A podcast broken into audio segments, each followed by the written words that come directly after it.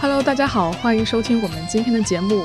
欢迎大家来到一年一度的没有人关心你的年度总结之年度总结篇。嗯，而且这是一个年度总结大乱斗。我们将回顾一下今年看过的一些东西，然后选了大概三十多部作品来跟大家分享一下。嗯，包括书籍、影视，没错。啊，欢迎大家到时候在评论区里面赞同或者 反对我们的意见啊，可以形成一个大型的安利磁场。哎，如果到时候有听众就是看过就超过一半我们今天说的东西的话，我们要不要小小的送一份礼物啊？这个听众就跟我们共鸣这么强，可以啊，可以啊。到时候我们呃想一想选什么样子的礼物送给大家吧。好呀，嗯，等一会儿，那一个问题就是，我们好像还没有说自己是谁。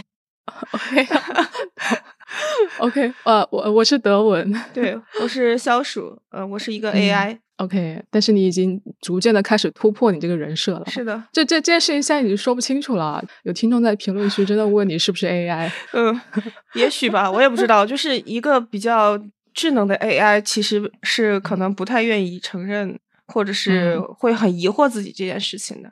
OK，呃，那那要不我们现在大概报个数，今年看了大概多少本书或者多少部影视？嗯。因为本 AI 今年一大半的时间生活都比较动荡，然后，嗯，我又是一个 P 人，我把 P 人的本领发挥到了极致，其实没有办法记住自己读过了哪些呃书，然后看过哪些影视，然后全部都是靠意外的某种记忆吧，没有统计，怎么办？我 我一直感觉我被 MBTI 给包围了，其实我也记不住，我都靠的是豆瓣，我就是回去翻我的豆瓣看。你大你大概估计一下嘛？我我我自己其实每年都差不多，就大概书的话，可能就是六十本到八十本，影视可能也是就是八十到一百部这个样子的。影视我是真记不住，书的话可能跟你差不多，反正每个月大概要看四到六本书吧。嗯嗯，OK 啊，就是那正式开始，我们先来说说。呃，我们俩的年度最佳吧，但是这个最佳我们选择的时候是不限于科幻，其实就是嗯，我们今年可能看所有东西里面，我们觉得最最想分享给大家的，嗯，然后而且确实是我们俩选的作品都不是科幻，我我选的这个年度最佳应该是一个电视剧叫《戴洛奇小镇》，可能没听说。可能有听众已经看过了这个剧，在比较小范围的这种圈子里面还是火过一阵的。首先，它契合了一些当下比较热门的议题吧，比如说，嗯啊，女权相关的，然后还有 LGBT 相关的。嗯，但是我觉得最主要的一个原因是因为它确实故事讲的挺好的。首先，它有一个非常大尺度的一个开头，你在第一场戏里面，你就会看到一个裸男死在了沙滩上。这这不是《爱死机》某一集的剧情，但是 对巨大的裸男，但是它不一样，就是呃，《爱死机》里面那个裸男，你至少觉得他是有某种古典的那个意味的，对吧？这个里面这个裸男，你只会觉得他躺在那儿有点搞笑，所以它是个侦探剧。对，它是一个侦探剧，同时它也是一部非常优秀的一个喜剧。我觉得，呃，这不是发生了第一个命案了嘛？然后后面就在这个叫戴洛奇的这个小镇上面，接着发生一系列的连环杀人案，而且这些杀人案的死者都是男的，并且都是一些比较典型的意义上的厌女者。然后我比较喜欢他的一点是因为。他使用了那种经典的双侦探模式，而这是我第一次看到一个双女主侦探剧。它是类似于侦探那样的吗？没有侦探 True Detective 那么的，嗯，那么的高雅，严肃文学是吧？对，它是一个喜剧，因为那里面所有的人感觉讲话，包括他分析案情的时候，包括里面的感情线，里面的人都好像开了。呃，机关枪一样噼里啪啦不停的说，然后它也算是一个全女主角的这样子的一个一个戏吧，就相当的舒适。然后再说回到双侦探的那个模式嘛，像一般的传统的双侦探模式里面，当两个主角都是男性的时候，其中有一个人绝对很讨厌，而且他绝对办案子特别厉害，对不对？但是在这个剧里面不是的，这里面也有一个很讨厌的一个女侦探。但但是他同时，你会觉得他办案子一点都不厉害。然后以前的那种传统双男侦探当中，他总是会期待有一个天才一样的一个角色来把所有的真相都给找出来了，但不是这样子的。真实的一个探案的过程本身也不是这样子的。然后我们真实的一个世界本来就是大家都是有缺陷的，嗯，反正就非常推荐大家去看，很好，很好笑。侦探是不是新的一季也是全女主？是的，是双女主，所以我非常非常的期待，应该是期待一下一月份的时候就会播出吧？对，嗯。我最喜欢这一篇是乔伊斯·都柏林人最后一个短篇叫《死者》。嗯，因为我过去是不太看意识流作家，就是今年就无意就拿过来翻了一本。当然，我第一本看的是那个伍尔夫的《奥兰多》，嗯，挑了比较好读的一本。哦，我觉得非常有惊喜。我在读这本书的时候，我就感觉被他拽着飞过了一条冬天的那种清冷的大河那样一种感觉。这个。杜柏林人死者这一篇呢，开头他其实就写了一个非常热闹的一个年度的宴会，嗯，结果最后的描述就转到了就是冬天的大雪，它无差别的落到了每一个死去的人还有活着的人身上，所以你会看到男主他的情绪像啊波光掠影一样流动，同时讲述从一个自我的这样一个个体，然后上升到了民族的这样一个整体，我觉得是一个回味很久的短片吧。就是虽然我只看过沃尔夫，但是我听你讲。乔伊斯的话，我会觉得他可能会是我比较喜欢的，在感官上或者情绪上给你丰富和多层次体验的这样子的作品。嗯，我觉得他这个短片特别像，就是比如说你看有些电影，它的镜头调度做的特别好，嗯，然后你是会看完之后回味过来，嗯，这个片子好像在镜头运用上特别的用心。但是你也会好奇，说你好像看不出来那个痕迹是什么？我觉得我看我在看乔伊斯写的这个作品的时候，就有这样的感觉。他相当于是把人的内心的情绪用他的那支笔，就像镜头一样转移的非常流畅。嗯，是对。但是我觉得这个作品没有那么的，就包括沃尔夫的《奥兰多》，没有那么那么意识流。嗯，门槛很低的一些作品。嗯，OK，以上是开头说的一个今天的年度总结的点心啊。接下来就是我们开始重点提到的。一些科幻、奇幻的幻想类的作品了。嗯，我们是提前对了一下嘛。其实我们两个人大部分的篇目都没有重合。对，嗯。但第一趴我们聊这个书籍这个部分呢，我们俩都比较推荐大家去读的是厄修拉·勒古恩的《我以文字为业》，它其实是一个文集，它不是虚构作品。对，就是你刚刚不是提到奥兰多嘛？就想到我以文字为业里面，它有一个短小的一个评论，叫向弗吉尼亚·维尔夫学习写作科幻，大概是这么一个标题吧。里面可能有一半的篇幅就是在谈到他对奥兰多的喜欢，呃，跟你描述那个感觉挺像的，正好和他作为一个科幻作家想要去达成、去书写另外一个世界的那种目的是相通的，是。因为在我以文字为业里面，勒古恩他其实是花了很多的篇幅去表达他对于科幻这种所谓的类型文学，以及他对幻想这些事情的一些想法嘛。比如说，类型文学这个东西，在客观上来说是有存在的必要的，但是他觉得没有必要，就是好像科幻就是应该被拖到什么，就是应该被严肃文学踩在脚下，就类似这样的感觉。嗯。然后另外一方面，他其实对于所谓的幻想。就是这种东西，包括你刚才说的，他很喜欢那个呃沃尔夫的那个作品，他觉得我们可以向这些作家也学习如何写作科幻，因为在他心目当中，想象这种东西是一种呃，不是说他就是完全的现实主义的对立面，他觉得想象这个东西是一种某种程度上是一种真实，嗯，现实主义的真实是有它一定的局限性的，比如说，因为它必须要非常根植于某种具体的文化里面，但是这种幻想类的小说。他所描述的真实是一种，呃，有共通意义的，就是全人类都可以理解的真实。它是一种更抽象的真实。没错，像他说的，我们都没有见过龙，但是我们能够想象龙的样子。这就是他 捍卫科幻小说的一种方式。他在这个文集里面，其实前半部分都是一些他对于所谓啊科幻类型文学还有想象啊。以及包括阅读等等这些事情的一些小论文吧。嗯，后半部分就是他对一些作品的评论，像你刚刚说的，有写沃尔夫，他也有评论卡尔维诺的《宇宙奇趣全集》。是的，是的，他也是非常推荐的。是，博尔赫斯他应该也有评论。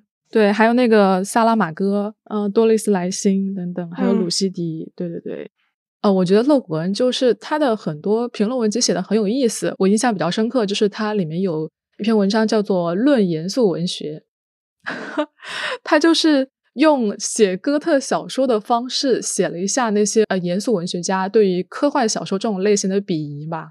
开头就是那种非常阴森的气氛，然后有一个什么东西要从那种坟墓里面爬出来了。然后当年那一一些严肃文学家就是把类型小说埋在了这个坟墓里面。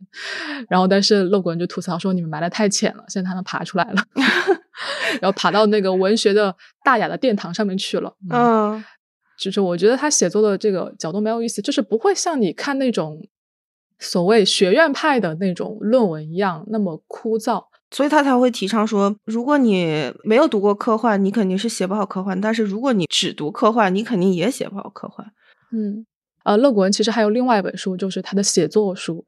写小说最重要的十件事情里面，勒古恩他非常强调的一个观点就是说，传统小说总是会强调故事，故事是由情节组成的，呃，情节里面最重要的是冲突。但他觉得这个东西太狭隘了，他觉得冲突只是行为的一种方式，是包括你寻找失去或者变化，这些都是可以成为你要讲的东西。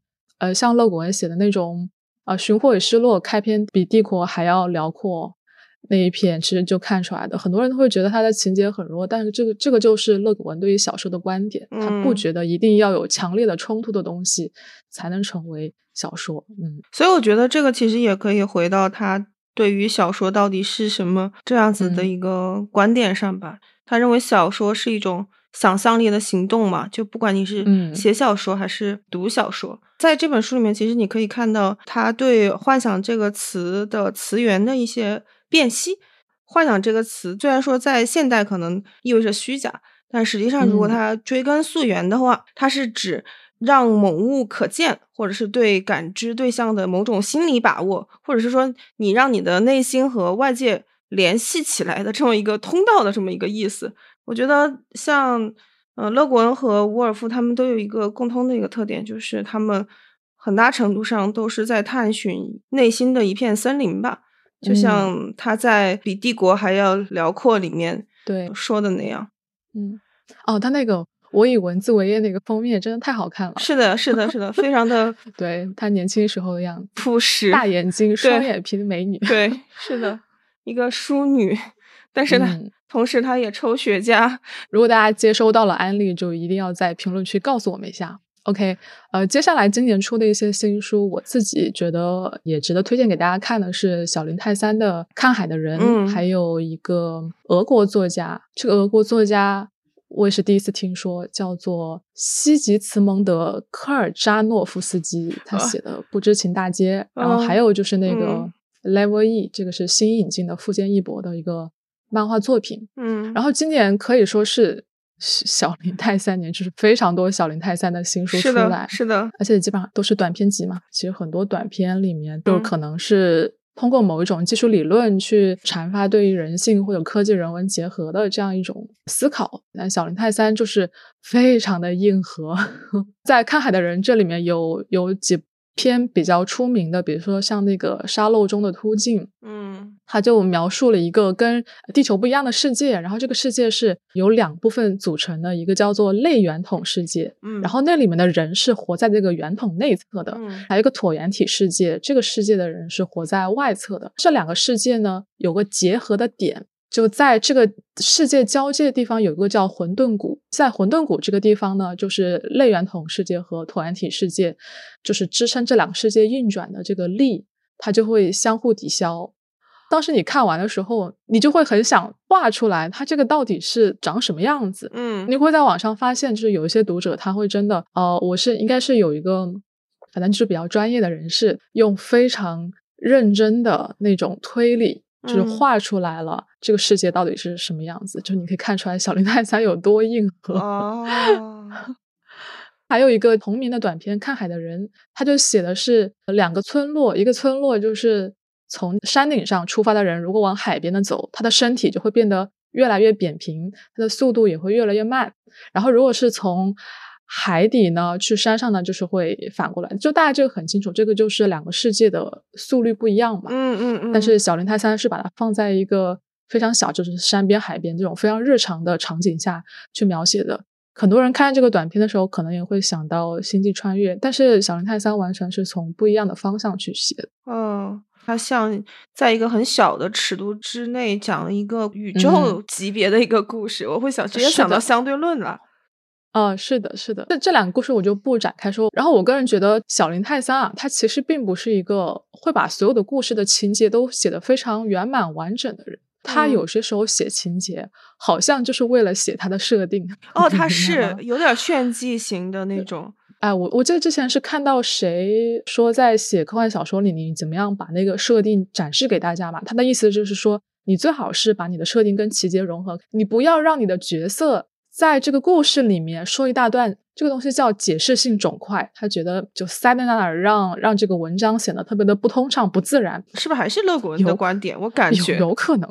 我感觉是 小林泰三经常会有大段大段的这种关于他这个世界到底是什么样的一个设定，但是我觉得哈，喜欢的人应该是不太会介意的，因为小林泰三，嗯，怎么说呢，也在描述上下了一些功夫，比如说像刚才我说的那个沙漏中的突进，他一一开篇的那个场景就是描述的一个少年，他带着他的族人和羊，嗯，穿越一个风暴中心。接着你才会看到，哦，原来他们是在一个重力很低的地方，嗯，就这个节奏我觉得很好。然后我就开始脑补，就是人和羊啊都在天上飞着、飘着，嗯，然后他们就要被这个少年带领的，就是穿越混沌谷，翻过须弥山，然后再去往昆仑山。这是一个他们世代都要去做的，类似于迁徙这样一种行为。尽管我觉得这一篇它的片尾情节上结束的非常突然。但是我觉得没有关系，可以看到它的魅力所在。这些场景描写会让我想到卡维诺，卡维诺不是非常崇尚轻易嘛，就是不要沉重，是要轻易的那些东西。我觉得你是可以感受得到的。我之前跟伊夏聊了一下《看海的人》这本书，虽然我还没有看，但是他又给我介绍这本书。他当时就说，《看海的人》整体来说可能调性是比较治愈系的。就是偏白的小林泰三，其实小林泰三有他更黑的一面。是是是，嗯，我是最近正好看了他的另外一本，也是一个短篇小说集，叫《要来块水果塔》嘛。然后总的说来，普瑞出的这对对对，要来块水果塔，我觉得好像是更偏黑一点的那个小林泰三。选片的那个取向可能跟看海的人也不太一样，看海的人可能他更多的是关于世界，关于宇宙。是怎么样的这样子的一个对他一部小说集对吧？嗯，是的，他那篇里面还有很多就是关于爱呀、人类普通情感的这样一种描述，嗯嗯，还是比较温馨的啊。那水果塔大部分是关于记忆和意识的故事。我在看那个要来快水果塔之前，我就很期待看到他的那个脑髓工厂吧，可能也算是他的一个比较代表性的一个短片。前两天我刚看完，反正基本的一个设定就是。在未来的社会，人他会去安装一种叫人工脑髓的东西。你安装了它之后呢，你就能够比较快的去平复和控制你的某些负面的情绪。因为这里面它有一个理论或者是观念上的一个前提，就是人会犯罪是因为我们身体里面都有某些暴力的或者是说不好的。呃，一种情绪上的那种冲动，所以在这样子的一个社会里面，大部分人就会觉得，你安装了这个人工脑髓之后，你才能够成为那个真正的自己。不安的话，真正自己是被屏蔽掉的。对，就是一个有点拧巴的这么一个前提。在这个小说里面，有一个主人公，他是一个少年，他就就不想安装这个脑髓。重点探讨的一个问题就是，人有没有自由意志？人的行为是不是可以预测的？以及大脑是不是一个精细的机器？这样子的一个问题。我自己虽然在现实的层面，我其实是不太相信它的这个设定的，因为我觉得大脑活动不那么可预测的，或者是至少不应该是在书中描述的这个程度上是这么可预测。但是这个故事里面有一些非常非常微妙的一些小趣味，挺打动我的。就比如说它里面会有一些挺。身体恐怖的一些部分。啊，我觉得小林泰三很擅长这个东西，没错。这是小说里面他会把一些金属和有机的身体的那个融合描述的非常的有一种怪诞的那种感觉，而这个这个怪诞的感觉，它不是那种非常的后现代的一种描述，它其实会让你想到一些呃弗兰肯斯坦那个年代里面的，嗯，那个人工脑髓，它描述的是那种吱吱嘎嘎的，然后带着齿轮的。那种东西，你知道吧？我想到他今年译林出的另外一本啊，杜子春的失败，就是他改写了芥川的那几篇，有一篇是合同改了芥川的合同，嗯嗯嗯，然后在合同里面，他就花了很大的篇墨去写合同怎么吃那种各种稀奇古怪的东西。嗯，是的，感觉这个就是他趣味。对，包括那个杜子春里面还有一个是在地狱里面受刑的一个场景。然后觉得最有意思的一点是，安装这个人工脑髓的地点是在理发店 哦，对，它不是在一个消毒的环境下，特别的儿戏，特别的好笑。它会让我想到什么呢？就是在古代的时候，中国的一些剃头匠，有些时候他是会负责一些简单的一些医疗的行为或者是活动的吧。有一种那种叫刀尖药的一种东西，就是它涂上之后可以迅速的去抚平你的伤口、止血的这么一种药。这个刀尖药的这个发明者就是一个清朝的一个剃头匠，然后就就我觉得就很神奇，就是剃头匠和医疗这个事情，他搞在一起。有的有 的，对，就是如果你去看什么怪诞医学史还是什么东西来的，呃，之前不是有段时间就是会医学上有那种放血疗法，嗯，放血疗法都是在理发店里面做的啊，是吧？嗯，所以我就觉得他把这种趣味和真实历史上的一些现象给拉通了。觉得他又有点刻薄，有点好笑。OK，如果大家想对小林泰三有更多的了解，可以去听金奇的那一期，专门单独聊过一期小林泰三。是的，嗯，那个时候他应该是刚刚去世。OK，然后下面一本呢，就是《不知情大街》，就是我刚才说的那个俄国作家科尔扎诺夫斯基。这个作家的书我确实是第一次看啊，嗯，看了几篇之后，我就觉得风格非常的明显，他非常喜欢把一些概念进行那种实体化的描写。通俗点来说，就是呃喜欢拟人拟物这种手法。嗯，我自己当中很喜欢的一篇就是讲一个思想，它从诞生到啊死亡啊，应该可以这么说吧，一一就一整个过程。就比如说，他会写那个思想，他原先的时候他是待在思想家的头骨里面的，然后他就会从他的头骨里面去窥望外面的世界啊，发现外面的世界是一个广阔的那样一个世界，其实是世界观，相当于是这个作家脑子里构建出来的一个世界观。嗯，然后后面呢，这个思想家想把这个思想付诸文字，相当于这个思想就诞生了嘛。嗯，然后这个思想它相当于以文字的形式出现在这个世界上的时候，他就觉得啊。这个在世界观里面待着，比在这个世界上待着好多了，因为这个世界非常的狭隘。嗯，我当时看到这个描述的时候，我觉得呃非常美妙。对，好绝，是的，天呐，嗯，光是用这种文学手法还不够，我觉得这个作家还非常擅长写那种呃，就有点像电影里面的那种关键帧。你会看到他用自己的这个上帝之手，把他创造的这个虚拟的世界暂停，或者说用极慢的速度去播放，让你看到那种瞬间的事情是。怎么样发生的？嗯，就是这个作家这两个地方是让我觉得还挺特别的，值得去看一看。嗯，这个俄国作家，其实我觉得我选的这本《不知情大街》，我觉得已经是阅读门槛最低的了。他其他的两篇我翻了一下，我觉得就是需要那种正襟危坐的打开书，然后真的吗？抛却掉，对，就是你要完全沉浸在书中，你才能去 get 到他想要写什么。但因为可能他所处时代的原因嘛。所以，在他这个不知情大街的选片里，你也会看到很多可能跟，比如说类似于言论审查呀这些东西，它它有一些影射在里面。嗯，明白明白。感觉俄罗斯人他们会有两种并行的传统，一种是非常搞笑的，就是苏式笑话的那样子的一个苏联笑话，是的。对，然后另外一个就是沉重的罪与罚那样沉重的现实主主义，没错。呃，那下一本我觉得可以推荐给大家看的是一个漫画作品，这个富坚义博已经完结的只有三卷的反套路脑洞神作。这个我因为是之前看过他的动画，我觉得还蛮有意思，就是。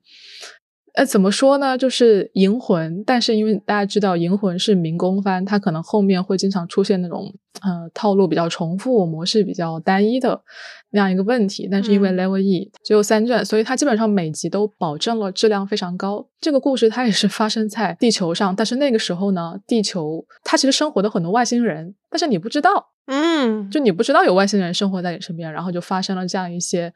非常搞笑的故事，每个篇幅都不一样。然后它的主角是一个特别特别神经病的外星王子。嗯，就是如果你是跟他一起生活的，他可能每天都会让你处于一种非常暴躁的状态。如果大家喜欢富坚义博或者喜欢看这种呃类似风格的作作品，可以去尝试一下。嗯，久仰大名，这个 Level 一对。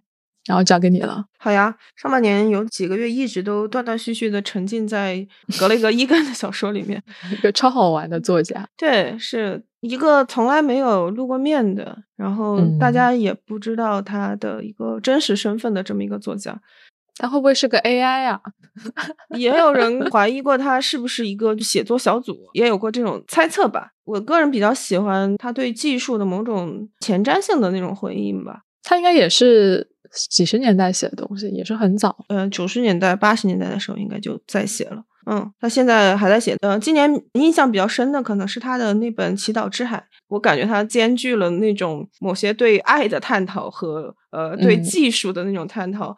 就把它放在一起，非常的有人味儿。就一个聪明人写出来的有人味儿的小说，就应该是那个样子的。嗯。非常的戳到我这个爱哭包的一些泪点，然后包括里面探讨的一些关于爱呀，然后关于内心，你是不是应该维持一下你的 AI 人设啊？哦，我我我作为一个 AI，我特别的向往谈恋爱，好吗？就我我想知道你们人类怎么样子谈恋爱，以及我觉得恋爱这个事情可能涉及到人类的一些终极的。呃，意识上的一些问题，所以我非常非常的关心恋爱这个问题。对，好吧，那你说的也很符合逻辑。是的呀，对的。嗯，我自己是觉得格雷戈伊根写的有些东西，可能从现在这个年代看，我会觉得也许他的点子不那么新了。比如说，他有很多是跟意识上传啊这样一些东西啊。我看到那个选集应该就是意识上传中。嗯嗯嗯。开篇嘛，他就讲的是一个绑架的事件，然后但是呢。它是放在一个人类可以意识上传的这样一个背景下写的。这个绑匪他绑的其实是虚拟世界里面的这个男主的爱人。我觉得怎么说呢？就是他会让你觉得他跟你之前看过的同类型的作品也是不一样的。嗯，我比较欣赏他的一点就是他在探讨呃意识的时候，嗯，他很多时候其实是会关注就是意识的物质基础这么一个写作方向吧。哎呦，我的 Siri 跳出来了。以一个比较嗯科学家或者是一个至少是一个科学的信仰者的这么一个态度去看待意识这件事情吧。像那个《祈祷之海》的那个同名片，它其实讲的是呃一个信仰的一个基础是某种特定的环境条件，当这个条件改变的时候，你的信仰就会被解构掉。嗯，对，这个主角他作为一个科学家，他探寻到自己非常非常。笃信的这个信仰的一个真相之后，他最后的这种态度也是一个我比较欣赏的一个态度。就是这一本书里面还有一一个叫亲密的那个故事，嗯，比较切合我刚才说的我那种恋爱脑经常想的问题。亲密里面的两个主人公，他们想要不断的去靠近对方，因为它是一个科幻故事，中间涉及各种各样的一些技术手段嘛。嗯，其实是可以剧透的。就最后他们发现，就是两个人，当他们完完全全的变成另外一个人的时候，这个爱就不存在了。现在经常，尤其是像韩炳哲很流行的这几年，在看《亲密》这样子的小说的话，可能很多人都会有一种嗯共感吧。因为韩炳哲那样子的哲学家，他一直在强调的一个事情，就是爱欲的存在是因为他者的存在。当他者消失的时候，你的爱欲会消失嘛？嗯，不过我觉得就是看小说比看哲学家他们对于爱欲的思考有趣的一点，就是在于，因为小说它给你的是一个更加暧昧的一个文本嘛，嗯，它其实并不试图去讲道理，就是它就是一个故事，所以你看完之后，你其实仍然会有某种悬浮和那个迷茫的一个状态，而这个状态，我个人是比较珍视的。那你觉得小林泰三和格雷格伊根谁更硬核？谁更难读一点？我目前读下来，我觉得还是格雷格伊根更硬核一点。可能是因为我读到了数学的那两篇。那你应该去看一下《看海的人》。哦，好，行行 行，我反正也是久仰大名。要不我们接着往下？嗯，今年我看了莫比斯和佐杜洛夫斯基一起合写的一个短片，叫《猫眼》，它是新引进的一本漫画。差不多有我忘了有几页，但是基本上一分钟就能看完。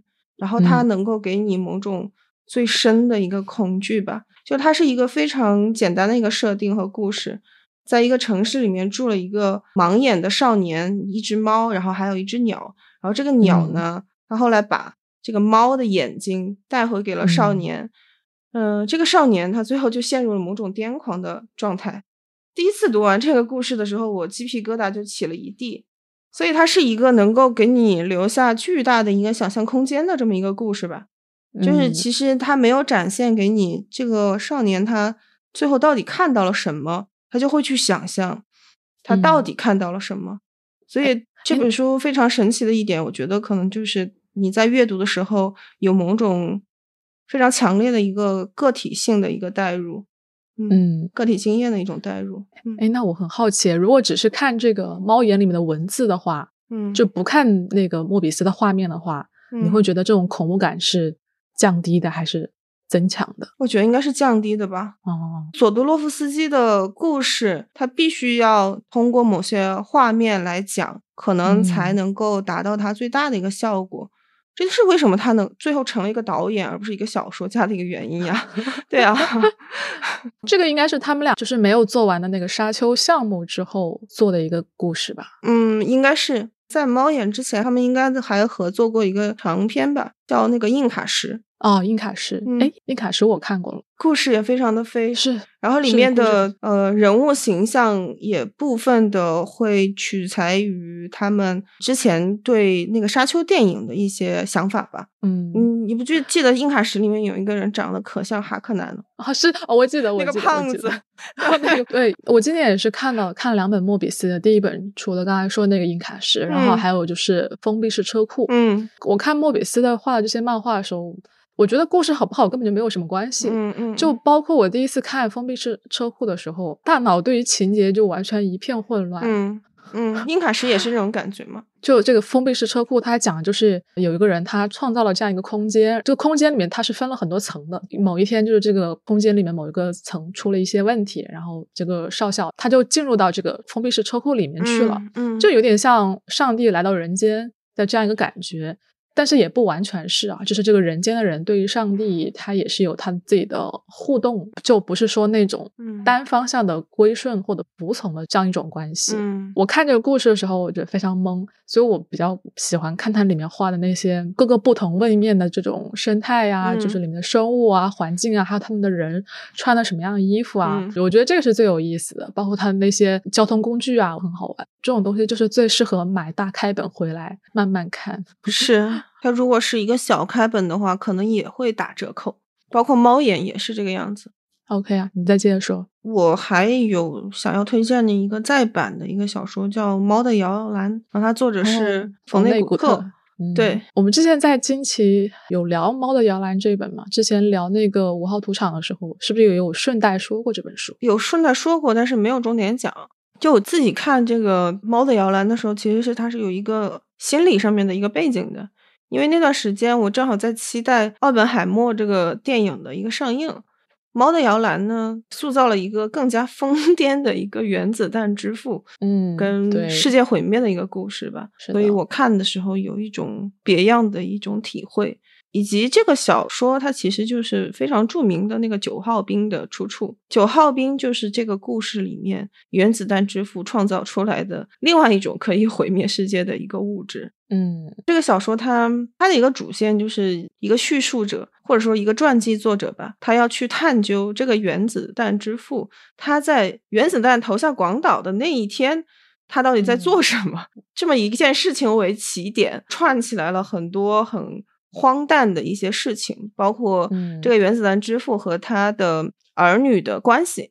嗯，他的每个章节都非常短，很像段子和段子串起来的。但是冯内古特他作为一个小说家，他和段子手非常不同的一点，或者说更加高级的一点，就是他的这些段子和段子之间，其实你是会发现某种结构性的。读第二遍的时候，你会发现很多地方都会有前后的呼应。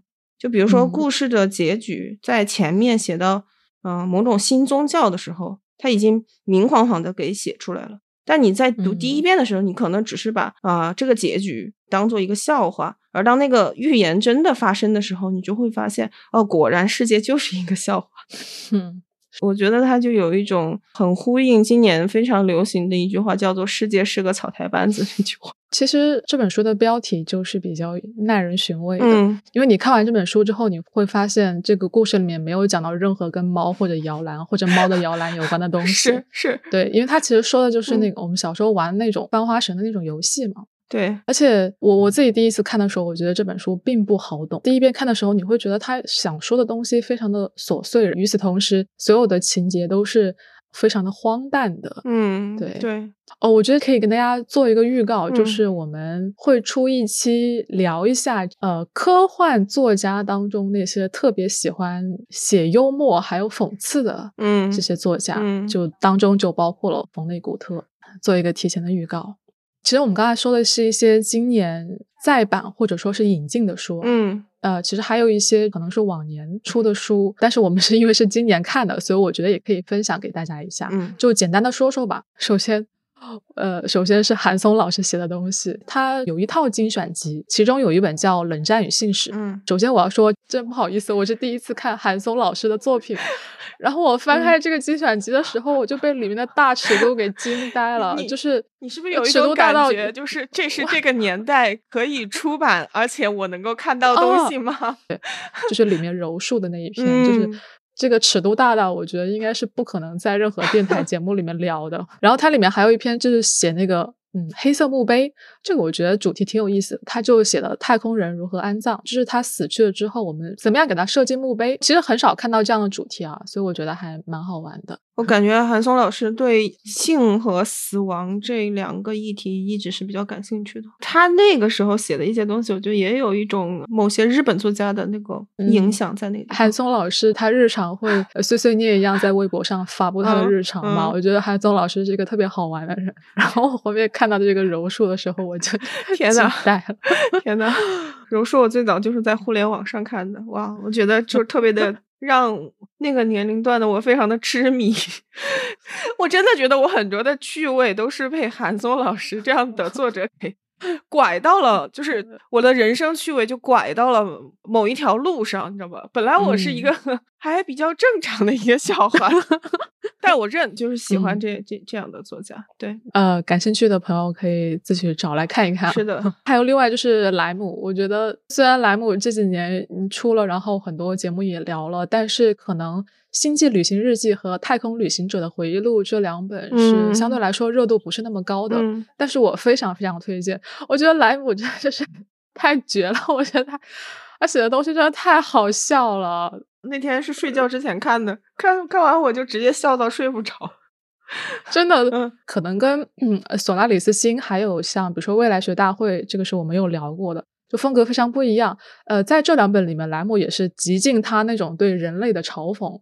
但是他又写的很搞笑的那种感觉，对我们刚刚不是预告了说会聊一些那种呃喜欢写幽默然后讽刺的作家嘛？就是莱姆到时候也是会跟冯内古特一起聊的。对，那一期我们会聊好几位作家。这两本书里面，就首先这个序，它就是不是以一个真实世界的人的口吻写的，他是会把《星际旅行日记》和《太空旅行者回忆录》里面的男主，就是这个旅行员叫蒂奇，他就会把这个人当做是一个真实世界的人物。这个序就告诉大家说，你不要以为这是一个虚构人物啊！有些人居然说蒂奇的故事是一个叫莱姆的装置写出来的，一些传闻还说莱姆竟然是个人，就荒谬，简直是胡说八道。我们这个都是正儿八经的故事，你不可以质疑它的真实性。哎，我觉得他这个是不是在揶揄，就是美国那边说他是一个特工或者是之类的这样子的？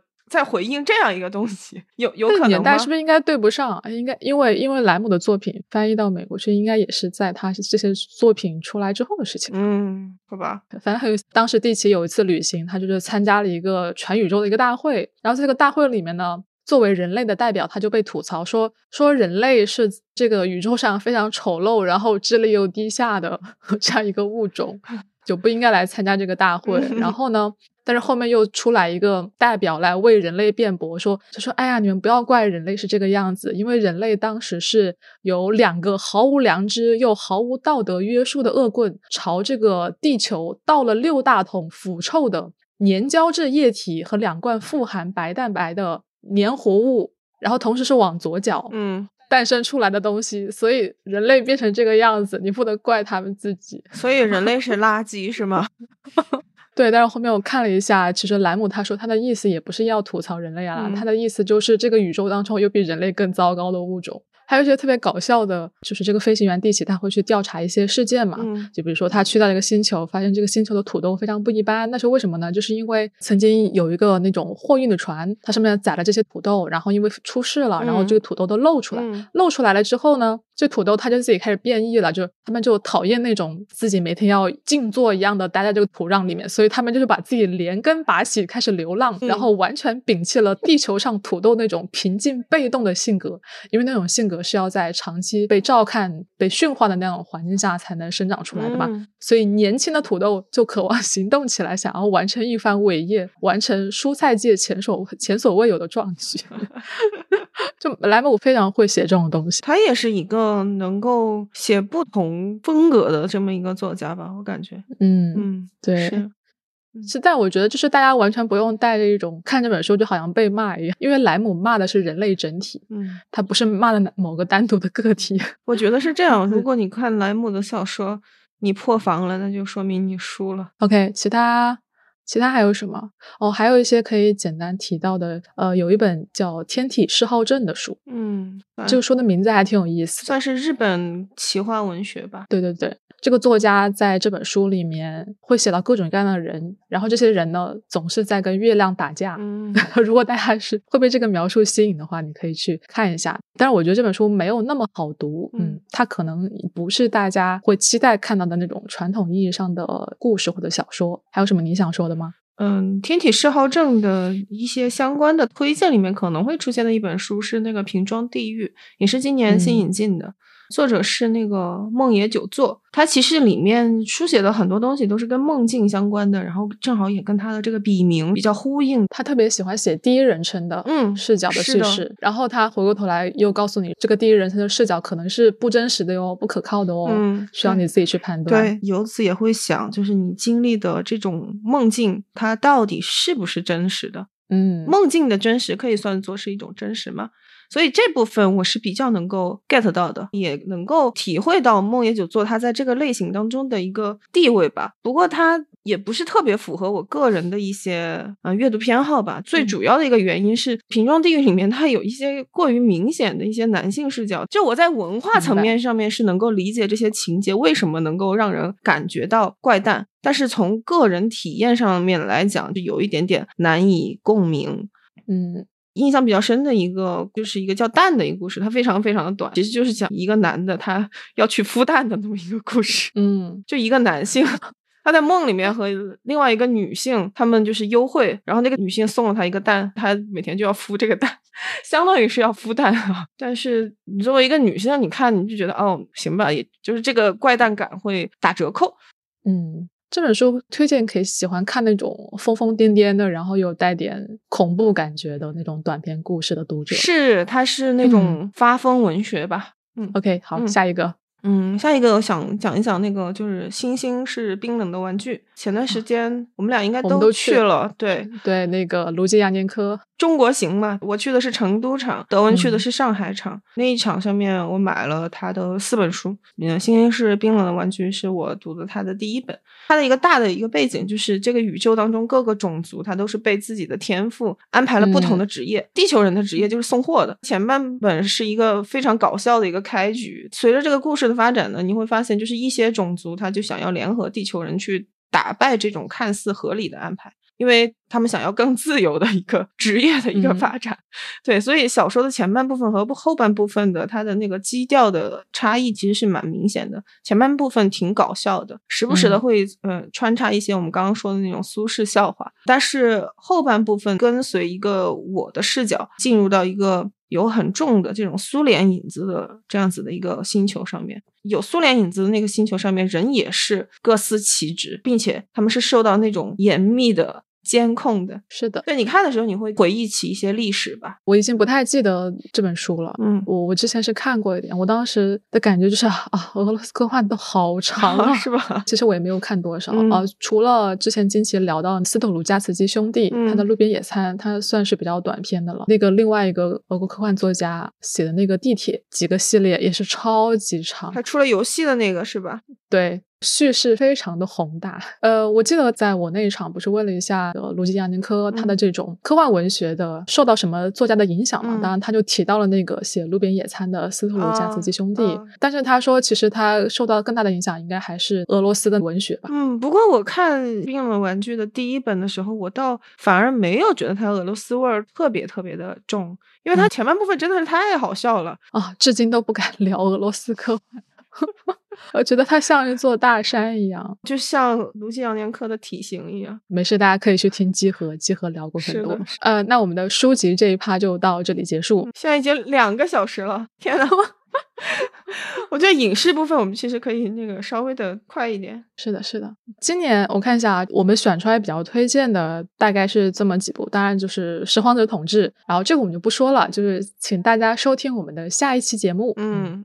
然后再就是我们俩都选了《中国奇谭》，就没有想到这个竟然已经是就过去一年了，已经是年初的作品了。嗯，而且《中国奇谭》可能因为是春节之前放的，嗯，所以我总有一种感觉，它已经是属于去年的作品，去年的东西了。是的，反正我自己觉得单集里面最佳的就是第二集的《鹅鹅》，嗯，对，五分，从画风到故事音乐到留白的那种韵味，嗯，我觉得都是最完美的。这个可能也跟我个人的审美有关吧，就是我是非常喜欢。看怪力乱神的故事的，嗯，但是我特别讨厌那种喜欢说教的怪力乱神，就是美教化后人伦的那种怪力乱神。这可以其实 Q 一下刚才说那个杜子春，嗯，杜子春其实是一个唐传奇的传统故事，我是更喜欢原本的这个故事的。芥川龙之介改编的那个故事之后，我就觉得开始说教了，就没什么意思。如果大家喜欢的话，可以去对比一下两个版本。我觉得原本的故事比较写点一点，是。然后我觉得鹅鹅就是挺好的，它代表了真正怪力乱神故事里面的那种逻辑缺失，你很难去理解它到底在说什么东西。嗯，我也喜欢鹅鹅，它有一种巫时代、巫术时代的那种思维写下来的故事，嗯，看下来是这种感觉，嗯，它语言很少，嗯，其实我反而觉得就是偏口语或者是偏文字的这种语言是我们啊所谓的理性崛起的一个叙事的方式嘛，但是鹅鹅它就没有，嗯，没有用那样子的一个方式，所以我就很喜欢。就说到没有台词这个事情，我就可以顺着说一下，我今年也特别喜欢的一个小成本的科幻电影，它叫《孤立无援》。它的这个原版的这个英文名，我觉得更有意思一些，叫《No One Will Save You》。哦，对，它其实也是一个全程没有对白的故事，又恐怖又搞笑。那它多长啊？那九十分钟吧，九十分钟全程都没有对白，对，有音效，OK，有拟音。大概的一个故事就是说，一个小镇上的人，他们被外星人入侵了，然后被控制了心智，就这样一个设定，其实是会让我想到五十年代的一个经典的科幻片，叫《天外魔花》。然后女主人公呢，她是一个独居的，并且被他们那个社群排挤的一个女孩。嗯，被排挤的一个原因，跟他青少年时期犯的一个错误有很大的一个关系。这个地方就没有办法剧透了，因为剧透了可可能就不好看了。这个错误其实是造成了他内心比较大的一个创伤的。这些外星人呢，他们某种程度上，他一方面在入侵，但是另外一方面，他们也是在呃遵循某种疗愈的这样子的一个效果。对他们可以让这个镇子上的人永远活在一种愿景里面吧。然后他的这个氛围就是拿捏的很到位，就是你前面看的时候，你真的会手心出汗。但是时不时的，因为他那个外星人设计的那个形象是一种非常的土，然后非常的憨的那种，我完全就在你的意料之中的那种外星人的形象，就很像那个墨西哥挖出来的那个外星人的那种形象，所以你会觉得会非常非常的好笑。OK，被安利到了，对，可以推荐给大家。OK，那我再说几部，可能大家就已经是比较热门了。那《万神殿》啊，嗯，就《万神殿》这个片子，其实到了第二季，它算是口碑有点分化，尤其是最后一集出来的时候。对我来说，我对它的喜爱有一个前提，就是因为我几年前看了那个美剧《上载新生》。啊，那个片子在我心里就是我不是很喜欢。当时那个美剧也算是比较热火的，但我觉得编剧真的对一个意识上传后世界的设想，嗯，所关注的议题太过于单薄了。就为什么到了一个意识上传的世界之后，你所能关注的就是还是只有那种所谓的阶级或者贫富差距？嗯，他最喜欢用的一样一样东西是，如果你穷的话，你上传到那个世界了，你依然是没有流量可以用的。嗯，反正我觉得我是被无聊到了，所以我看外神殿的时候，我是会觉得他聊的东西会丰富一些，尤其是比如说他会去试图展现给你说，成为数据人就成为一个被上传的人到底意味着什么。嗯。第一季的时候有几集画面，就是劳拉就是先被上传上去的那个呃女性，她就告诉 David，你不要再去把自己局限在一个想象中的物理空间里面，你已经是代码了。然后他就用一些画面来呈现这个东西，我觉得是一些比较出彩的一些细节吧。嗯，当然，我觉得不同的观众他对于这种情节的描写或者要求它是不一样的。我觉得完全要看你是把这个作品跟就是你心目中什么作品来进行对比。嗯，所以。我还是蛮理解大家对万神殿的想法不太一样的，所以会有第三季吗？哎，不会有了，已经结局了。哦，然后另外两个就是《最后生还者》，这个这个不说，我相信很多人都看过了。嗯，我是挺喜欢小熊女的演技的，所以第二季我肯定也是会看的。嗯嗯，还有一个是什么？哦，《史前星球》出了第二季，对这个喜欢看纪录片的朋友就肯定要去看了。但是里面有有那个啥可以看吗？谢之枪没有，没有谢之枪的 恐龙纪录片可以叫恐龙纪录片吗？那那只能让斯卡尔奇去判定一下了。OK，还有一些不是今年出的片子，嗯，呃，是因为录节目，就是录我们呃下一期要会上那个《拾荒者统治》，然后我去看了一下大有克洋的回忆三部曲，嗯，我觉得尤其是要提一下他的第三个片子《大炮之街》，啊，这个是大有克洋自己当导演的。然后他描绘的其实就是一个全民的战时状态，就所有人你做做的所有事情都是为了跟打仗，但是在全篇过程中，这个敌对的对方是完全没有出现的。所以当时在看这个情节的时候，我以为它是类似于菲利普·提克的那个倒数第二个真相的这样一个情节。在那个小说里面，大家都是住在地底下的，住在防空洞里面，然后每天所有的任务都是为了生产这些战时的物资。但是事实上，这个东西就是。是你造出来的一个假象，就是其实并没有所谓的第三次或者第四次世界大战的这样一个事情。嗯，对我以为它是类似这样的一个故事。当然，这个大炮之街这个到最后也没有说，因为它最后的影片啊有个镜头就是极亮的灯光闪了两下。嗯，大家会说哦，那个可能啊意味着暗示的是原子弹，就那两下投下投到日本的原子弹。对，但我觉得这个片子其实最让我喜欢的是镜头调度。嗯。它是怎么说呢？首先，比如说我们作为一个对电影理论不是特别熟悉的人来说，我也会特别在意到它的镜头是在移动的。嗯，比如说它有一些开头的很长的长镜头的场景，以及那个中间有个角色他升到那个炮台去开炮的时候，他有个旋转的镜头。就这些东西，其实你不熟悉，但是你也会注意到，你也会觉得它很丝滑，它非常贴合影片想要传达的这种气氛。嗯，回忆三部曲里面，我是最推荐大家去看一下《大炮之街》这个短片的。嗯，还有什么？还有哦，还有安多。嗯，安多这个就不说了。我我前段时间认识了南方战士，我希望明年上第二季的时候可以请南方战士来聊一下，跟我们一起聊一下，因为我们之前也没有聊过星战相关的作品。嗯，好呀。同意的朋友请在 评论区回应一下。嗯。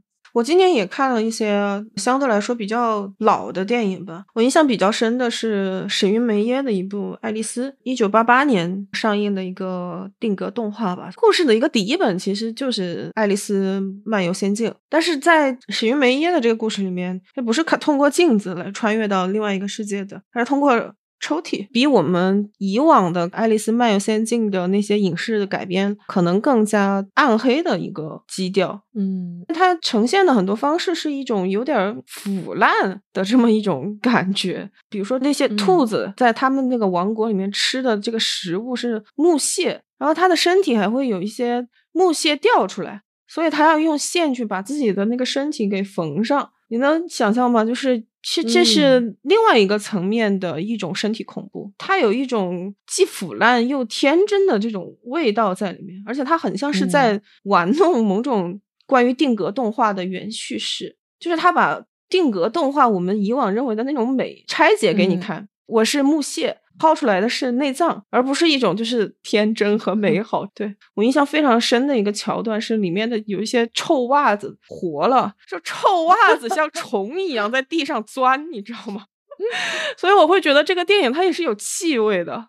我非常非常喜欢，嗯，史云梅耶的这部《爱丽丝》，大概多长啊？八十分钟左右吧。定格动画做了八十分钟，嗯，它里面工作量是不是太大？它里面有有有真人的部分，嗯嗯。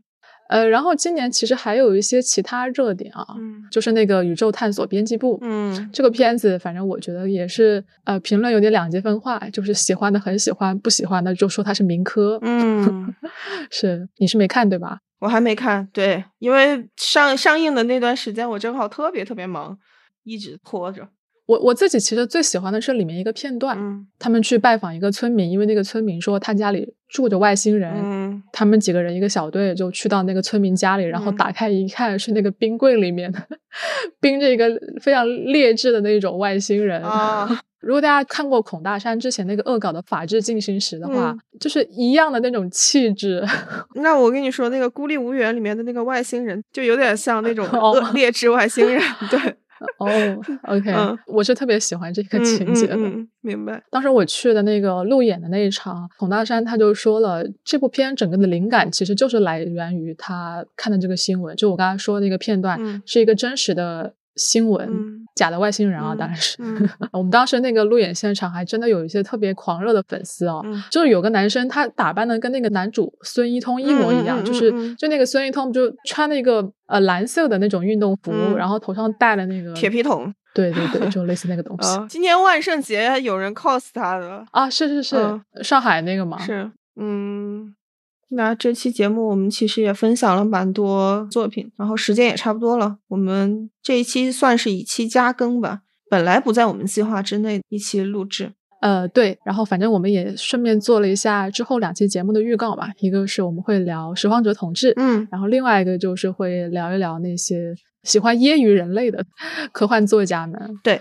大家一定 不要忘记了分享、评论，然后点赞我们的节目，嗯，多多支持我们一下。如果大家对这期节目有什么更多想要讨论的，也欢迎大家去加我们的小助手账号，然后我们一起在群里面更详细的展开聊一下。今天也算是就是做了一个年度总结的目录吧，很多东西我们也没有展开聊聊。是，今天就这样，嗯，好，拜拜。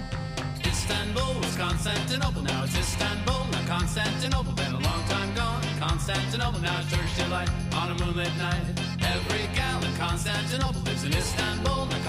Constantinople. So you've a date in Constantinople, she'll be waiting in Istanbul. Even old New York was once New Amsterdam.